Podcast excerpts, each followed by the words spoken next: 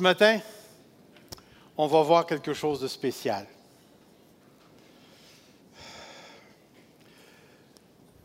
Et probablement qu'il y en a qui vont partir d'ici ce matin et ils vont dire c'était plate en tabarouette.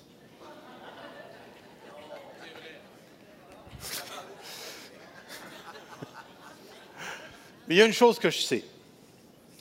Ce que je vais vous apporter ce matin ne sera pas directement tiré de la Bible, mais c'est directement rattaché à la Bible. Et c'est ce que je vais vous montrer ce matin. À quel point ce qu'on va voir touche l'ensemble des domaines de la vie. De la vie. Et j'aimerais dire en particulier pour ceux qui sont au cégep et à l'université, qui sont exposés à des mentalités, des philosophies, des visions du monde qui sont contraires à la Bible, c'est important pour vous de bien prendre le temps d'écouter. Pour vous, grands-parents, ou surtout les parents qui ont des jeunes filles à marier, OK, il n'y en a pas tant que ça, ça marche. Ou des jeunes hommes à marier, ce qu'on va parler touche à la fréquentation. Ce qu'on va parler aussi ce matin touche au mariage. Mais tout ça d'une manière indirecte. Tout ça pour vous dire ceci. Ça touche même, oh, ça touche même l'évangélisation, ça touche ce qui se passe dans les autres églises qui ne sont pas évangéliques, ça touche à la religion, la philosophie, ça touche à la science. Alors, c'est comme si ce matin, je vais vous présenter quelque chose qui est super important ici. Je commence avec une grande, grande affirmation que j'espère que vous allez reconnaître comme étant très importante. Vous me direz si c'est important ou pas. Ce que tu penses de toi, c'est super important. Remarquez bien, je n'ai pas dit ce que tu penses de moi, parce que je le sais ce que vous pensez. Écoutez. Mais ce que tu penses de toi est super important. Pour vous autres qui êtes assis là, est-ce que tout ça, ça vous dérange? Ça vous dérange un petit peu, hein? C'est super. je ne sais pas si on aurait des placiers qui pourraient juste les tasser s'il vous plaît? Parce qu'il faut que les gens me voient.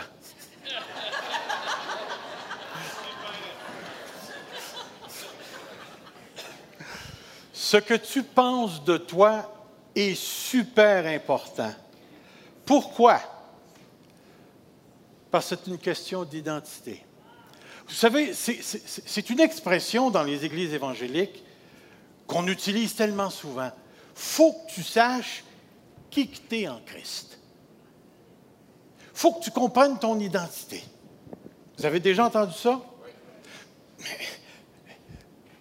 pourquoi c'est si important de comprendre son identité? Mais là, on pourrait citer un paquet de raisons.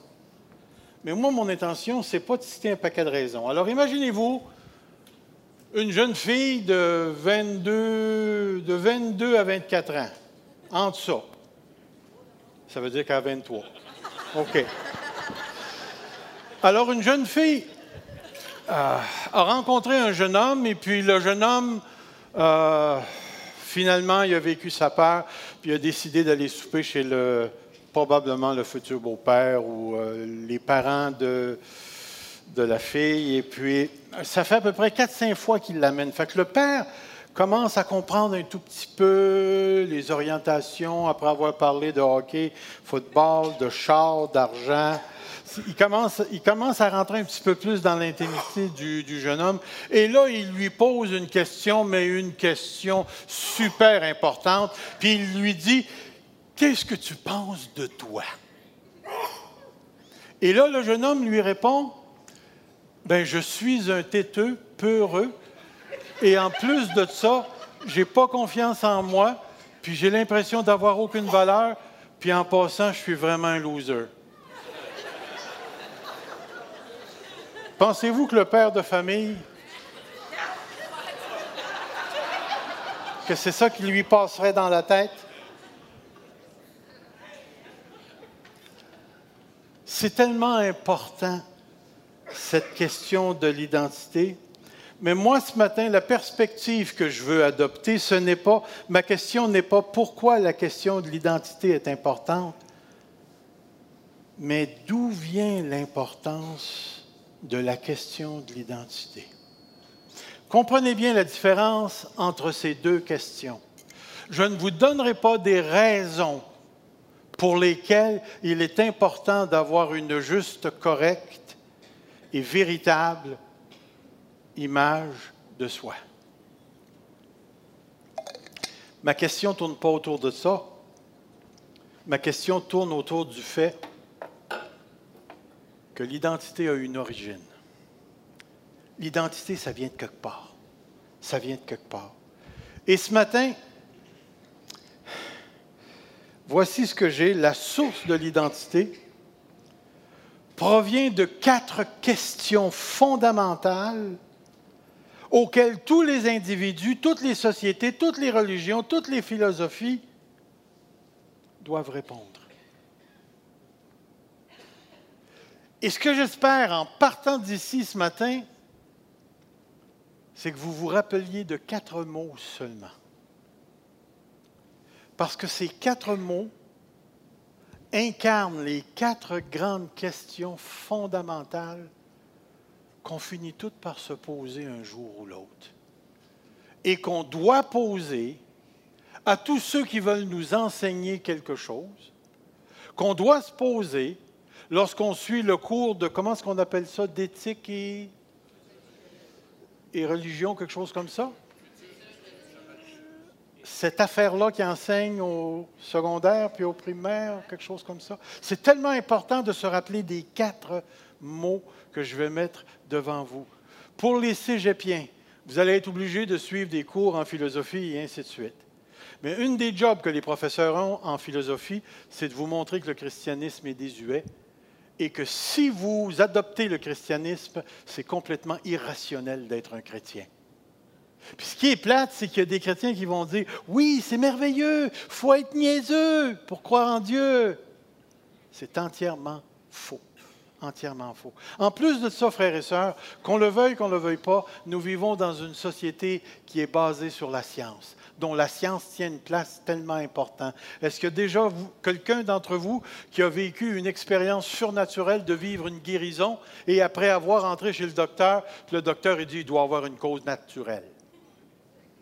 Cause naturelle. Parce qu'on ne peut pas accepter le fait qu'il y a transcendance, qu'il y a divinité capable d'intervenir dans nos circonstances.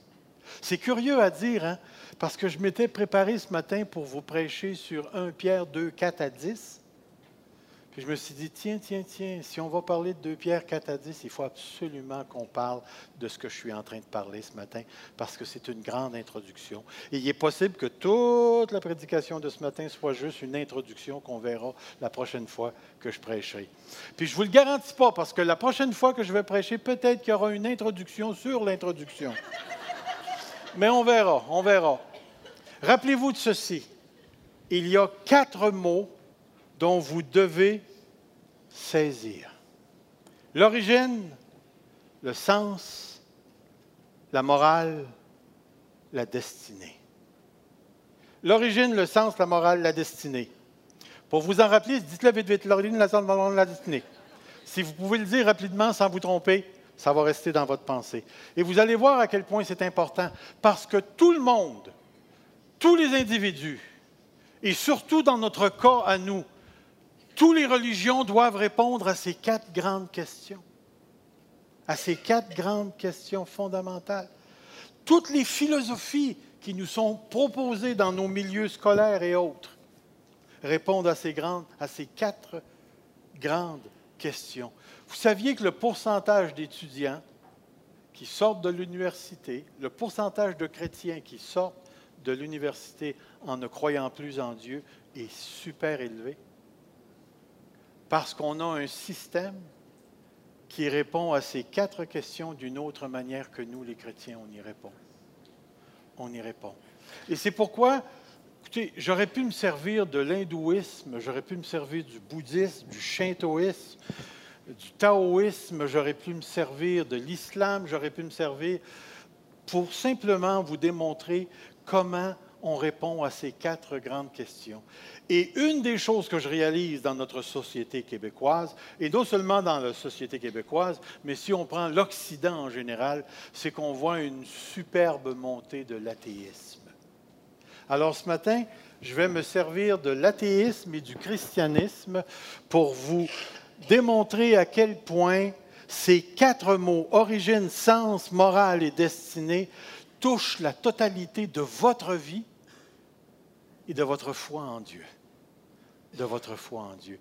Vous savez ce que c'est qu'un athée? C'est un A avant un T. Mais vous savez en réellement ce que c'est qu'un athée, hein? C'est quelqu'un dont l'affirmation fondamentale de son existence, c'est Dieu n'existe pas. On s'entend pour ça? Est-ce qu'on a des athées ce matin? J'aimerais donc ça qu'il y en ait. Parce qu'il faut qu'ils répondent à ces quatre grandes questions. Que pensez-vous que l'athée dit à propos de notre origine en tant que race humaine? Qu'est-ce que l'athée dit à propos de l'univers? L'origine, tout ce qui existe vient du temps, de la matière et de la chance. Tout ce qui existe vient du temps, de la matière et de la chance. Et comprenez bien, là, c'est la totalité de tout ce qui existe. De tout ce qui existe. C'est-à-dire que pour l'athée, il ne peut pas y avoir derrière la création une intelligence quelconque.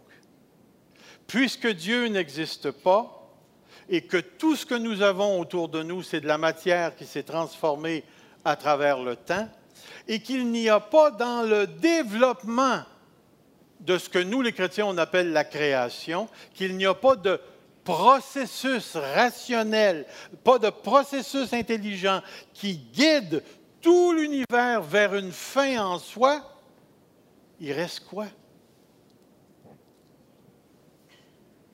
Il reste quoi? Il reste la chance. La chance. La chance. Alors, vous et moi, on est le fruit de quelque chose qui s'est passé quelque part, un entrechoquement de molécules, de cellules, de je ne sais pas trop quoi. Ça a engendré un processus à travers le temps, processus évolutif, qui se développe et puis qui fait qu'aujourd'hui, tu es assis là devant moi, tu m'écoutes parler, puis, that's. C'est tout ce qu'il y a. Tu es l'origine d'un coup de chance. Puis ça ne peut pas être autrement. Parce que si Dieu n'existe pas, rien n'a été créé. Rien n'a été créé. Et vous allez voir à quel point c'est important, la question de l'origine, à cause de l'autre. Si on vient d'un processus irrationnel, c'est-à-dire un processus où il n'y a pas d'intelligence, qu'on est juste le fruit d'un petit boom qui est devenu un gros boom, puis un badaboom, puis un super boom. Si on est juste le fruit d'un processus de hasard, alors il n'y a pas de sens. L'univers ne fait pas de sens. Savez-vous comment Jean-Paul Sartre appelait l'humain? Une flatulence cosmique. Oui, parce que l'un des, fondements de l'existentialisme naturaliste, ce sont des gens qui ne croient pas que derrière notre monde, il y a un autre monde. Donc, ce que vous avez, c'est ça. Puis en passant, puisqu'on est juste le fruit de quelque chose qui est sans intelligence, ça veut dire que le sens ne fait pas de sens. Ça ne fait pas de sens. Si je te pose la question, parce que la question du sens est importante, parce qu'elle répond à la question de qui es-tu, toi? Est-ce que tu es réellement le fruit d'un pet? Est-ce que tu es un accident cosmique? Est-ce que tu viens de, je sais pas moi, d'une intelligence plus profonde? Non, non, non. Ça détermine en réalité le sens que tu as. Vous savez, hein, si ça ne fait pas de sens, ça veut dire que tu ne vaux rien. Tu n'as pas de valeur. Tu es juste le produit d'un accident cosmique. Ça veut dire qu'en dedans de toi, fondamentalement, tu n'as aucune valeur. Tu ne vaux pas plus qu'un arbre, une feuille de papier, ou peut-être une girafe si tu as six pieds et plus. Mais en tout cas, c'est que ta valeur en tant que personne, elle est rien puisque l'univers n'a pas de sens. Puis si l'univers n'a pas de sens, ça veut dire que ta vie n'a pas de sens. Ça veut dire que tous les matins, quand tu te lèves et que tu enfiles tes vêtements, il y a une question qui devrait venir, c'est pourquoi je fais ça? Qu'est-ce que ça donne d'aller travailler? Pourquoi j'aurais besoin d'argent? Ça sert à quoi? Puis, vous savez, la question du sens, elle est fondamentale. Pourquoi j'attendrais? J'attendrais le mariage avant de coucher avec une fille ou un gars. Ça n'a pas de sens. Le sens n'existe pas. Le mariage, c'est juste un construit. C'est une invention d'une gang de têteux qui ont voulu imposer leur volonté sur la gang, puis il leur a dit, voici, c'est dans les liens du mariage que ça se passe. Mais ça ne fait pas de sens. Puis là, vous savez ce qui se passe dans, la société. Hein? Puisqu'il n'y a pas de sens, ce qu'il faut qu'il se passe, c'est que toi, toi et toi, tu crées ton propre sens. Alors toi, tu décides un matin de te lever et tu dis, moi, je vais m'attribuer ma propre valeur. Je suis très important, mais toi, tu ne vaux rien. Alors toi, tu vas vivre pour moi. C'est tout la base de l'esclavage. La base de la traite des femmes. L'amour de l'argent. Tout ça. Mais tu sais, tu sais que c'est un problème, hein? Parce que si c'est moi qui détermine, si c'est moi qui détermine mon sens. Alors, toi, tu te lèves le matin, tu as un petit commerce, et puis euh, tu, fais ta petite routine à tous les jours, puis, comme on dit, dodo, boulot, euh, ainsi de suite. Mais tu as un gros problème, tu es juif. Et il y a un bonhomme qui va se lever, puis qui va dire, moi, je vais créer un autre sens. Les juifs ne sont pas des personnes. Débarrassons-nous-en et vous venez d'avoir Hitler. Mais vous n'êtes pas capable de dire qu'Hitler n'est pas correct. Parce que s'il n'y a pas de sens, le bien et le mal, c'est une pure invention. Moi, je décide de ce qui est bien. C'est moi qui crée mon sens. Ah, je vois que chez toi, tu as une belle souffleuse dans ton garage. Et moi, j'en ai pas. Mais ça fait aucune différence qu'elle soit dans ton garage ou dans mon garage. Vous connaissez l'histoire du jeune qui n'avait pas payé ses impôts pendant sept ans, puis qui s'est retrouvé devant, comment est-ce qu'on appelle ça américain, là, ARS? Ouais. Puis là, il est arrivé devant le gars, puis le gars lui a dit, ça fait sept ans, tu n'as pas payé. Mais il dit, écoutez, monsieur, j'ai appris à l'université euh, qui n'a pas de sens. Rien n'existe réellement. Alors, payer ou pas payer les impôts, ça ne sert à rien. Et le gars lui a répondu, alors être en prison ou être libre? C'est pareil.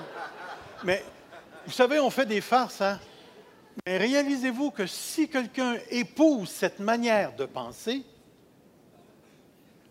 pourquoi je resterais marié avec toi?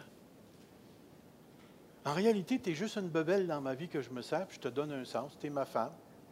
Tu es là pour satisfaire quelques besoins. Tu es mon mari. Tu es là pour satisfaire quelques besoins. Tu n'as pas de sens. C'est moi qui crée le sens. Voyez-vous à quel point c'est important cette question du sens? C'est pour ça qu'on a tant de suicides. Les gens ont cru que le sens n'existait pas. Ça donne quoi de vivre? L'autre chose, la morale. il n'y a pas de morale, il n'y a pas d'absolu. C'est-à-dire que la moralité, c'est le fruit d'une gang qui ont surimposé leur conception du bien et du mal, qui n'existe pas en passant, le mal et le bien, sur une société pour la contrôler. Alors remarque bien ce que je vais te dire. Quand je regarde dans la nature, puis que je vois une belle petite antilope. Non, non. On va appeler ça un beau petit Bambi. Et là, tout d'un coup, tu as un super de gros chat qu'on appelle un lion qui saute sur le petit Bambi et qui le... Non, non, non, non, non, il ne mange pas. Il le tue. OK? Il le tue. Est-ce qu'il a transgressé une loi morale? Est-ce qu'il a transgressé une loi morale? Mais viens pas chioler quand je tuerai ton mari. Est-ce que vous me suivez? Ça veut dire qu'il n'y a pas de morale. S'il n'y a pas de morale, c'est moi qui décide du bien ou du mal. Ça veut dire que c'est nous, les Québécois, qui décidons que tout ce qui est LGBT, c'est moral. C'est nous qui décidons à propos de l'homosexualité. C'est nous maintenant qui disons que les enfants viennent au monde sans sexe, même si c'est un gars ou une fille. Probablement qu'ils vont inventer des sortes de plasters qu'ils mettent en partant. Puis là, ils te disent, dans 20 ans, tu enlèveras ton, ton plaster.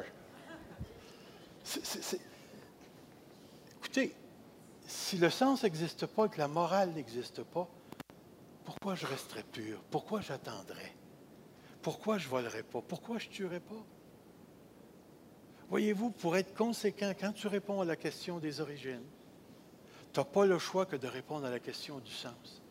Et si tu réponds à la question du sens, il va falloir que tu répondes à la question du moral. Est-ce qu'il y a un bien et est-ce qu'il y a un mal? Si tu es juste le résultat d'un entrechoquement de molécules et que tu es un accident cosmique qui, à un moment donné, est apparu sur la Terre et tu ne peux même pas te poser la question qui suis-je? Parce que tu n'as aucun point de référence, alors le sens n'existe pas, alors ça devient automatique. Ça devient automatique. La morale n'existe pas. Hmm. Je ne sais pas si vous voulez vivre avec une philosophie de cette nature-là, mais vous êtes mieux de vous armer. Parce qu'il va y avoir quelqu'un quelque part qui va finir par établir sa propre morale par la force. Mais il va le faire parce que la vie ne fait pas de sens, puis lui vient de créer son sens. Vous savez, j'ai toujours peur, moi, d'une personne qui dit, là, moi, je fais ma vie comme je l'entends. Vous avez entendu des jeunes dire, moi, je veux vivre ma vie. Mais ça veut dire quoi, vivre ta vie? Bien, je vais vivre ce que je décide de vivre. Ah oui? Et pourquoi tu déciderais de faire ce que tu décides de faire?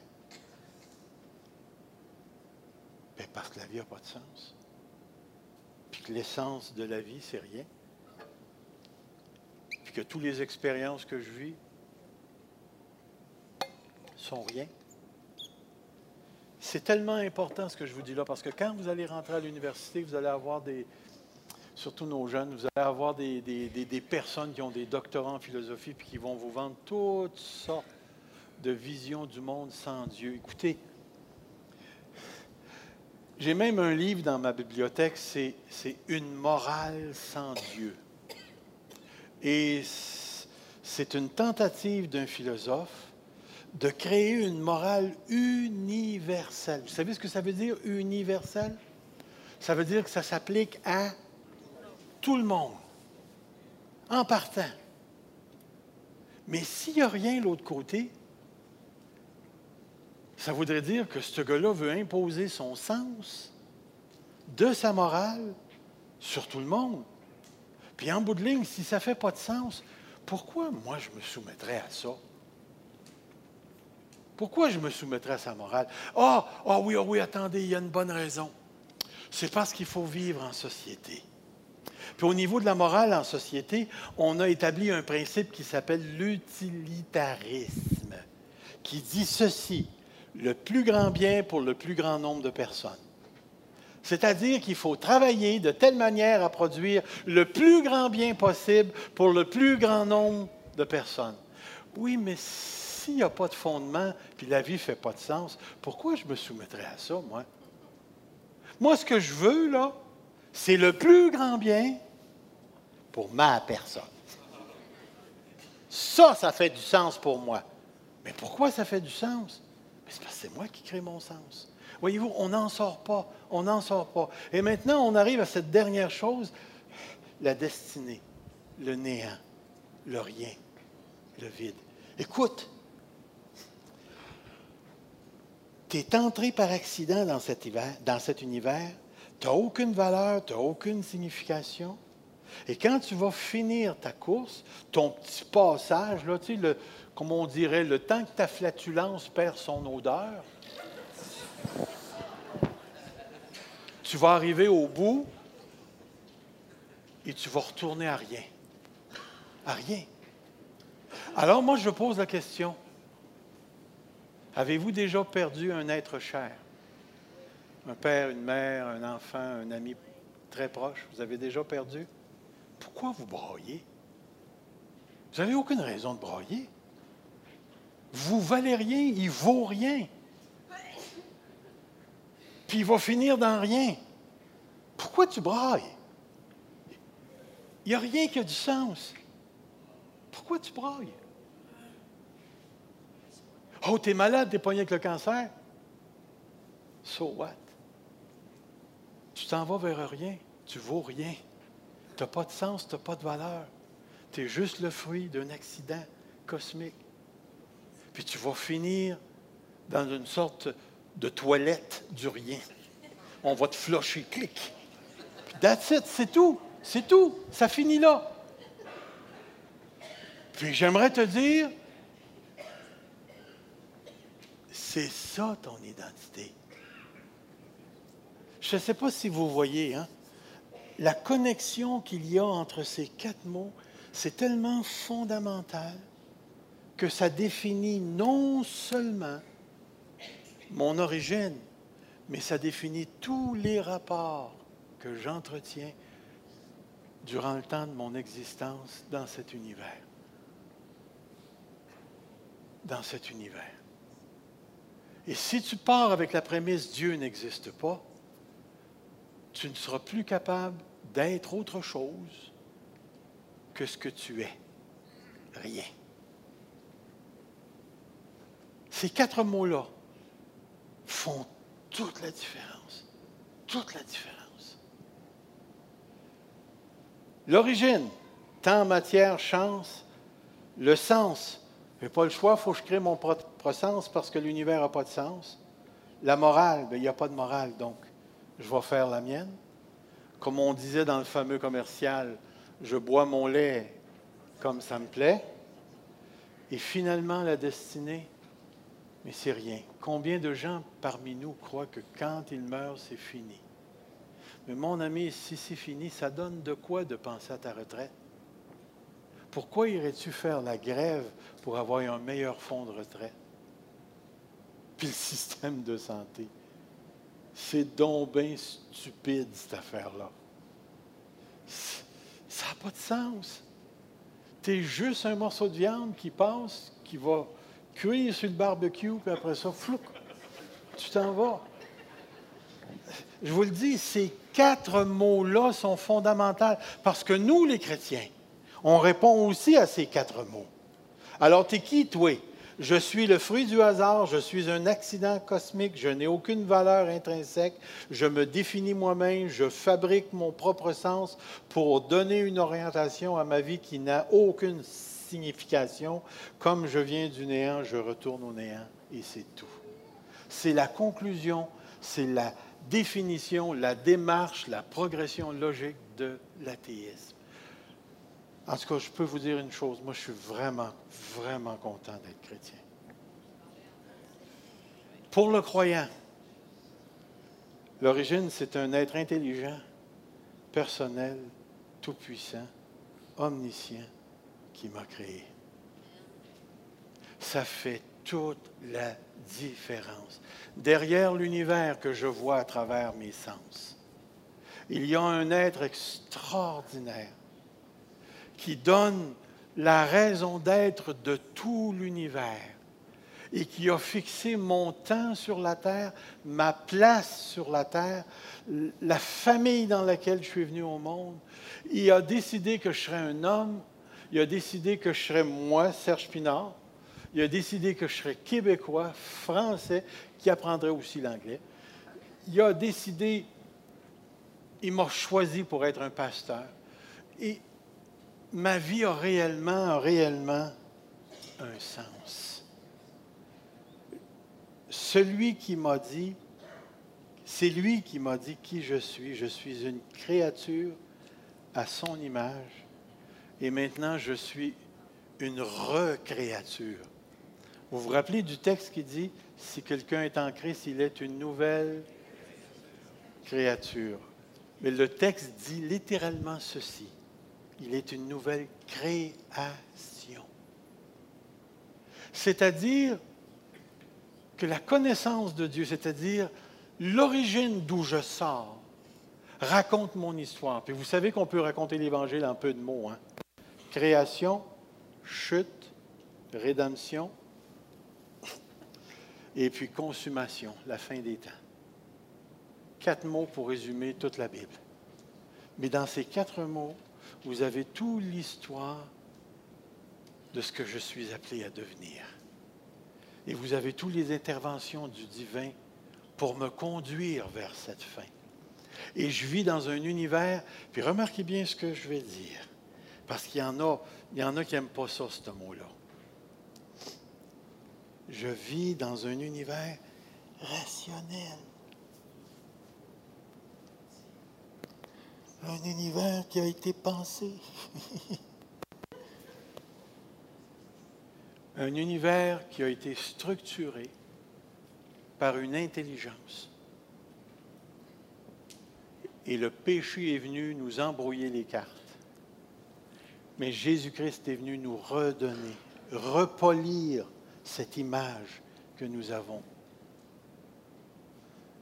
Et grâce à Dieu, grâce à son mouvement à travers l'histoire, quand Jésus-Christ est mort à la croix, il n'a pas simplement pris sur lui mes péchés.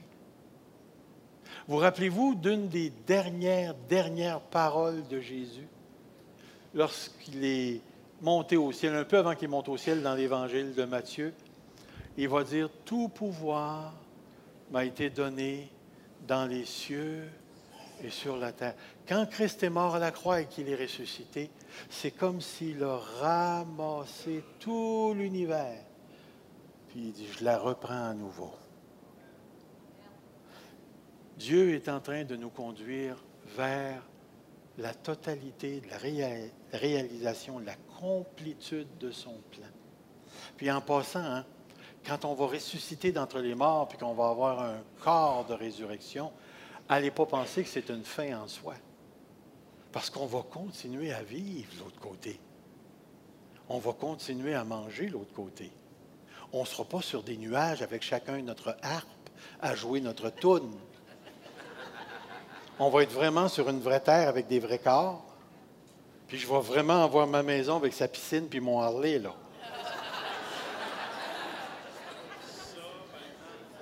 Ouais, peut-être ça va être euh, ça va être un gros angélique.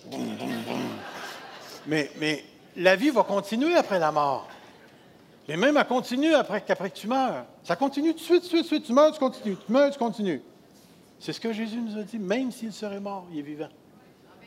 Alors, voyez-vous, la question du sens, lorsque Dieu devient la pierre angulaire de mon origine, ça vient changer toute ma perception, toute ma perspective. Et toute philosophie qui voudrait me dire, écoutez, l'hindouisme ne croit pas en un Dieu. Hein.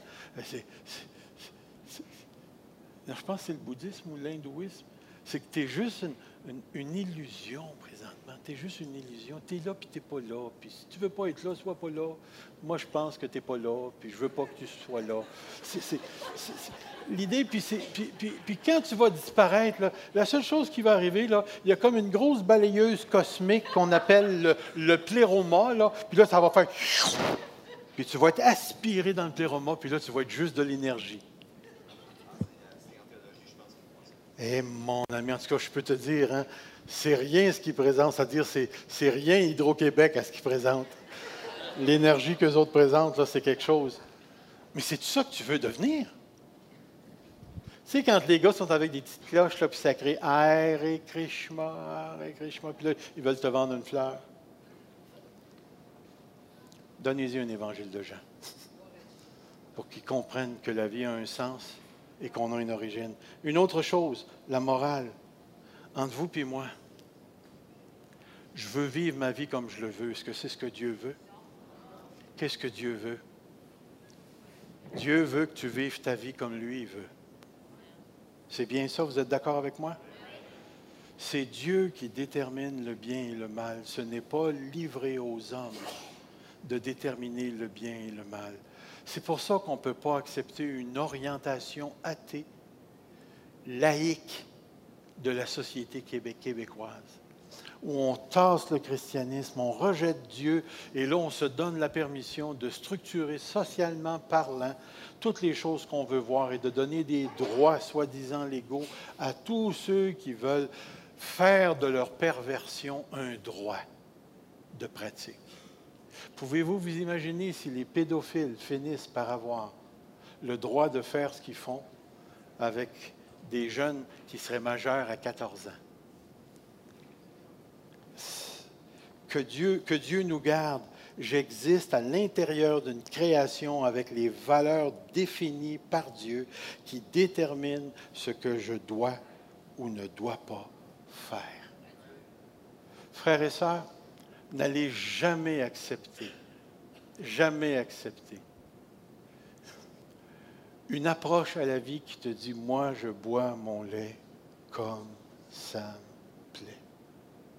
parce que nous savons, nous les enfants de Dieu, à cause de notre origine, qu'il y a un grand créateur, un grand juge qui a établi la justice et à qui on devra rendre compte pour tous nos œuvres. Nos œuvres non seulement en action, mais nos œuvres intérieures aussi. En ce qui concerne notre destinée, frères et sœurs, c'est tout à fait évident. Si tu poses Dieu comme point de départ, tu poses l'arrivée d'un jugement dernier où tous les hommes seront jugés. Les femmes avec en passant. Mais aujourd'hui, il faut préciser, là. Mais, que tous, tous, tous les gens vont devoir rencontrer ce Dieu et l'éternité sera déterminée à partir de la position que les gens auront prise à l'égard de Jésus-Christ, notre Seigneur. Et tout ça va se déterminer là. C'est pourquoi, frères et sœurs, c'est tellement important, puisque Dieu qui m'a créé donne un sens à ma vie. Qui je suis, moi? Je suis le fruit de la volonté de Dieu, qui m'a créé à son image, qui m'a placé dans un univers signifié, un univers qui a un sens et une morale en vue de mon bien-être selon sa volonté. J'ai une immense valeur en raison de ma connexion avec lui. Il me destine à participer au renouvellement de toute la création et cela pour l'éternité.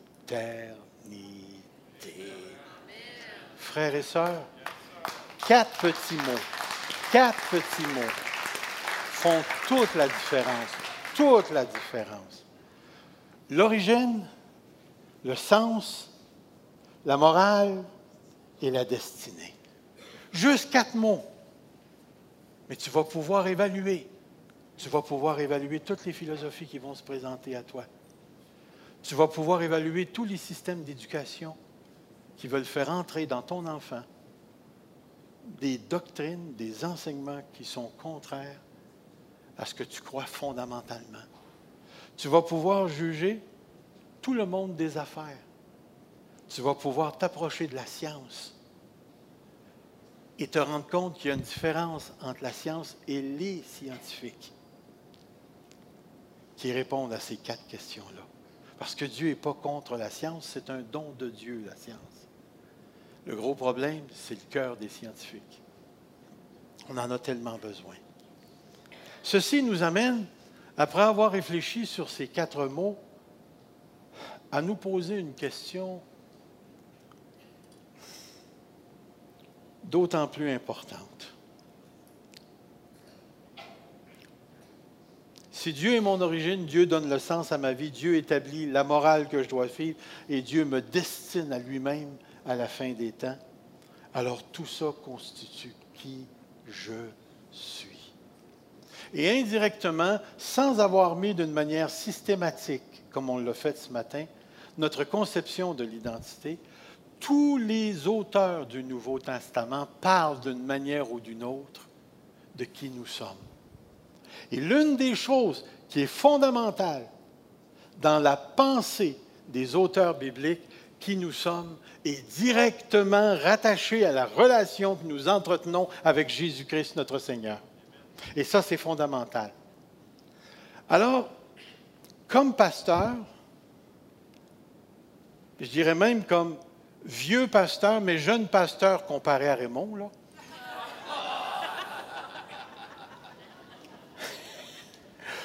Une chance que tu es là, Raymond.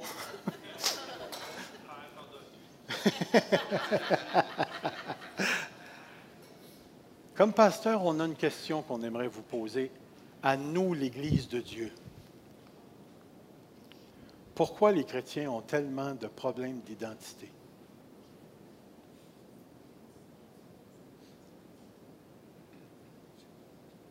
C'est une bonne question.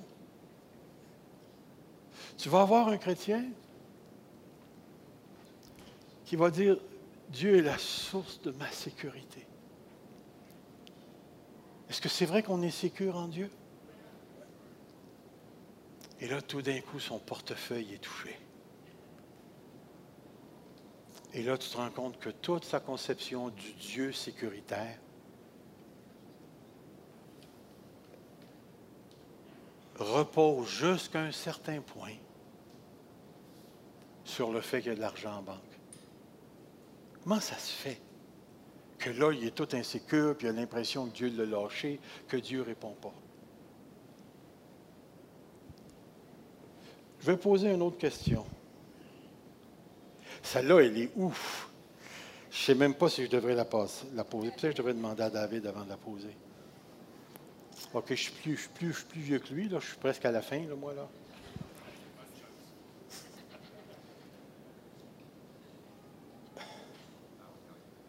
Pourquoi est-ce que les chrétiens divorcent? Pourquoi? Pourquoi? Pourquoi est-ce que les chrétiens arrêtent de s'aimer dans le mariage? Pourquoi est-ce que les gens se tournent, les chrétiens se tournent vers la pornographie? Pourquoi? C'est une question que je me pose. Le problème du croyant apparaît.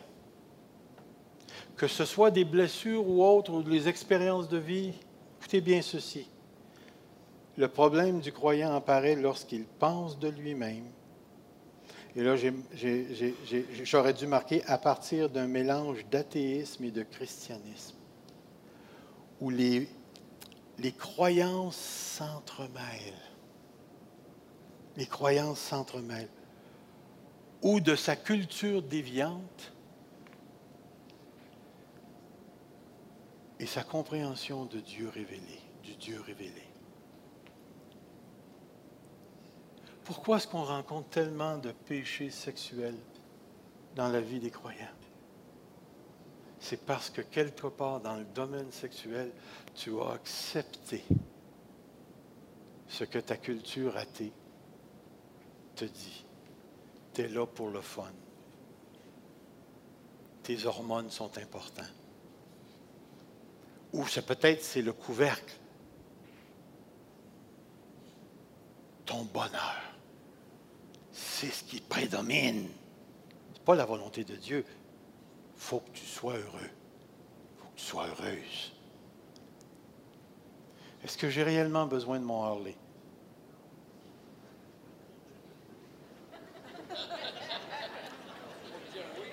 Faites bien attention à ce que vous allez dire, là. Est-ce que vous voyez l'idée? L'idée, c'est si je crois que j'ai absolument besoin d'une piscine creusée avec de l'eau à 82. Ah.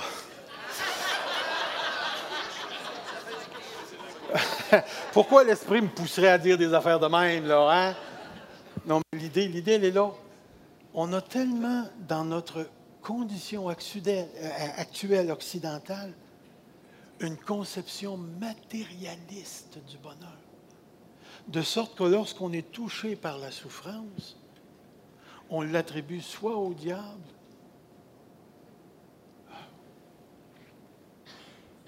ou à je ne sais pas trop quoi, mais Dieu ne devrait pas nous faire souffrir. Et le verset qui dit Vaut mieux souffrir si telle est la volonté de Dieu, ce n'est pas un vrai verset. Attendez, je n'ai pas fini. Il manque un mot. En pratique. Est-ce que vous voyez l'idée? C'est lorsque les croyances fausses et vraies s'entremêlent, on finit par avoir une paire de lunettes exactement comme la mienne.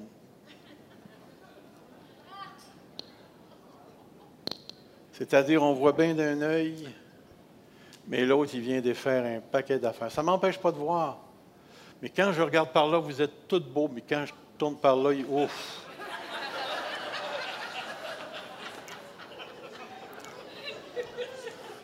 Il y a quelque chose en dedans de nous qui vient déformer. Et c'est pourquoi on encourage les enfants de Dieu à rester proches de la Bible. Lisez proche, lisez, lisez la Bible. Soyez proche avec Dieu. Résistez au mal.